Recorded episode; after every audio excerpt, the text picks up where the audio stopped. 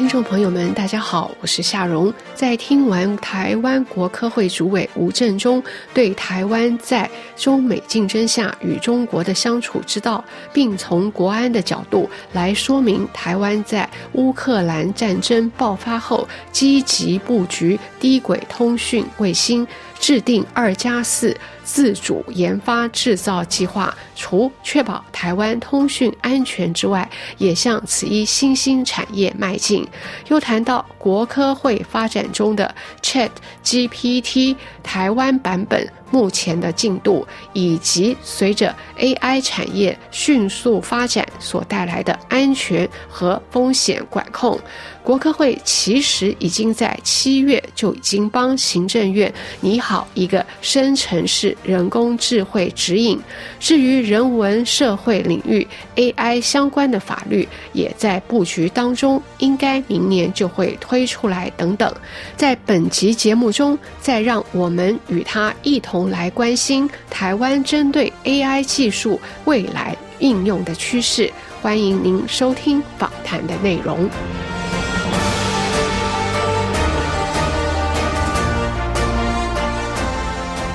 诸位，您的规划就是说，站在国科会的这个层级，您觉得就是说，接下来就是 AI 这个新科技的趋势，台湾打算把它应用在哪些方面呢？会作为主力？这个哈，这个呃，刚好趁这个机会跟这个主持人说明一下，我们从去年 ChatGPT 出来以后，那也啊，去年开始，实际上这一两年，全世界很多国家都要来跟台湾合作半导体，就是 semiconductor chips 啊。那我们也发现说，未来十年到二十年当中，整个这个产业的创新，生成式人工智慧。包括半导体晶片，两个应该是一个 core，所以我们推出了一个这个 CBI program，就 Chip Based Industrial Innovation Program。那事实上啊，行政院就台湾的行政院已经这个公布十年有这个 ten billions US dollars，就是台币是三千亿的计划，一年到三百亿哈，来做整个产业的创新。那所以我说，这个这个不只是台湾，我想全世界，包括法国，应该也都会未来很多这个产业的创新，生成式人工智慧跟这个一个软一个硬哈，包括我们 semiconductor chip 会扮演非常重要的角色。那我们也在做比较 long term 的布局呀。嗯，对啊，现在全球其实都知道台湾的半导体供应链的。这个重要性，对。那要谈到就是继续让台湾的半导体，因为半导体尤其是先进制程的时候，它会需要非常非常大的电力。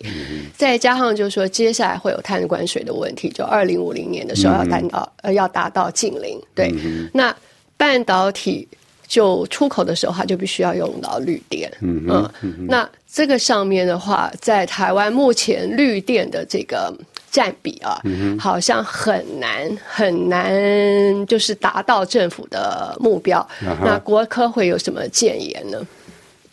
那个好，就是就是这样。这个这个当然要全力去这个这个绿电，应该是一个重要的发展。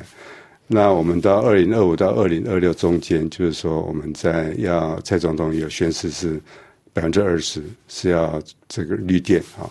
那大部分是这个离岸风电啊，就风电跟太阳光电。那目前事实上我们也有超过十二个 percent 是绿电所以那个那个目标正在一步一步往前当中。所以绿电一定是要做的哈。那第二个就是说半导体产业哈，我们在应该是前一年到两年当中，它用的这个电占台湾整体用电的比例超十二。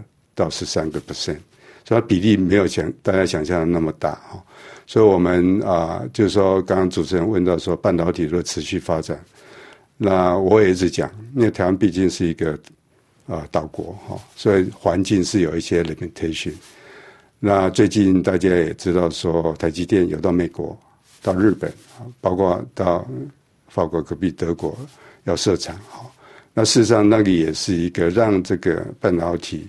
接近市场也是第一个是节能减碳，第二个是也是会分散台湾的一些呃环境的一些这个需求，所以我想这个是对的方向。但是哈，就是最先进的半导体制程一定会在台湾，那也事实上也只有在台湾才可以一直走，因为台湾的 talents 啊，就像那个就是台积电这个刘德英啊，那个 president 他讲的，事实上啊，半导体产业在过去四十年。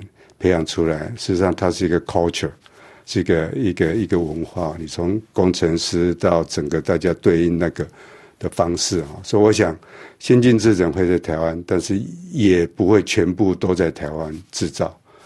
因为我刚刚提到说，未来所有的产业的创新里面，那个 chip 一定都会有，所以那个需求是会 exponentially increase，所以不可能全部在台湾。那我们。啊，因为因为公司它会有全世界的布局，那我们也不会去说啊，你一定都不能出去哈。所以我想我们乐见，但是出去的，我们还是希望说，这个爱好自由民主的国家还是要站在一起。事实上，大家可以发现，我们事实上比较增加的，就是美国、日本、德国。那当然啊，未来如果有机会，法国应该也是爱好自由民主的国家，大家应该是站在一起的。嗯，那目前就是台湾政府将核能是定义为绿电还是不是绿电？哦，这个这个是最近在台湾也掀起蛮多那个绿电哈。事实上，我们说核能它是一个，我要你就低碳啊。那你绿电的定义看你怎么 define 啊？事实上，绿电它必须要啊，没有对这个地球做一些你不能处理的问题。那现在在至少在台湾这个 nuclear waste。我们是没有办法去处理的哈，所以啊，事实上，我们绿电在严谨的定义是啊，核的核电在台湾事实上不是算在绿电，但它是一个。啊，相对来讲是低碳的这个 energy，嗯，是一个清洁能源这样子，就是比较低碳。嗯嗯嗯，但目前就是不会把它讲呃，把它定义为绿电就是了。嗯，那我也有听到不少台湾半导体的业者啊，曾经讲过，就说，哎，是不是台湾可以引进所谓的那个小型核电厂哈，就是 small MR 哈，那。这个上面的话有做一些了解吗？因为现在的话，这个技术最成熟的、发展最快的应该是在美国。那个哈，美国那个公司事实上最近也它的出来的时间 delay 哈。嗯。那据我所知，我不是这方面的专家，但是我所知那个 SMR 它的那个 nuclear waste 相对是比大型的还多。嗯。啊，它是分散哈。嗯。那的确也啊，在台湾来讲，事实上这个核能并就是说大家都很怕核能嘛，哈。那事实上我在我们是不是可以定一下，大家并不见得很怕核能，但是怕核废料，对吧？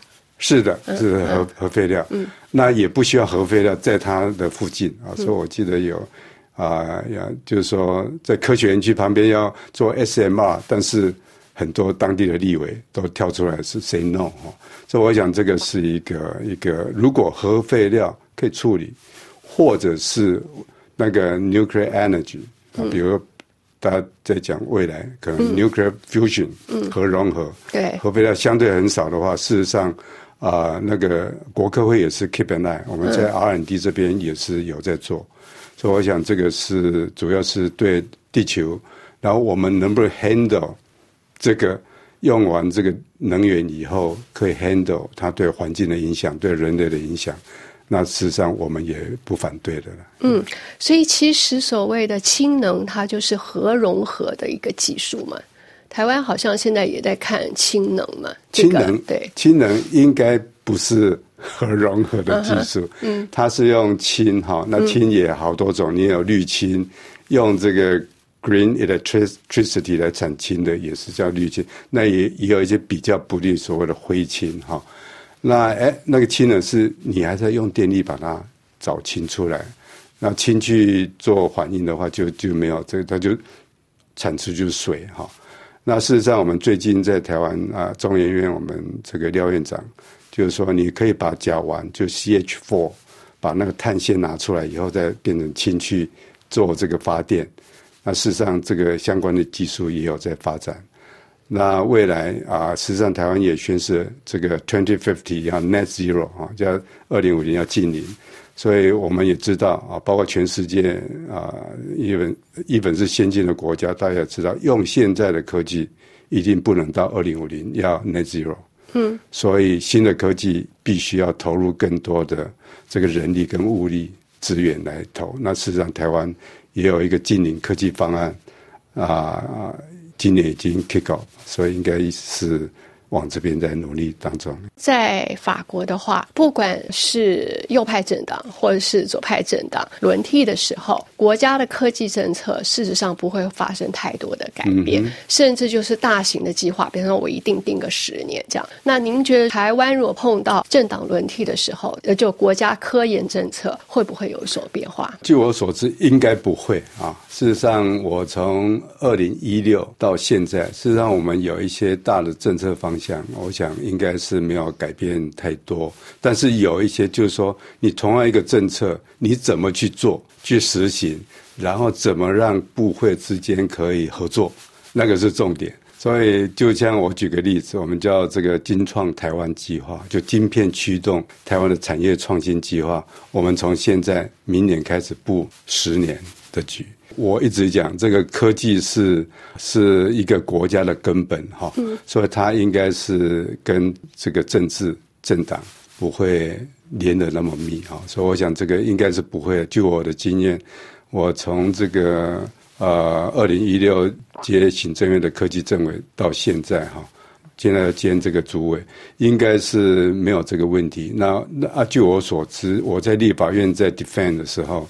啊，朝野政党对这个科技应该都是相当理解，就不能去牵涉到太多的这个政治的一些想法，所以应该是可以确定，应该是不会。嗯，好，那非常谢谢吴振中主委来跟我们做了这么多的精彩的说明，非常谢谢您。好，谢谢。法广的听众朋友，刚才您听到的是由夏荣主持的特别节目，我们感谢导播 Judy 的技术合作，也谢谢您的收听，下次节目再会。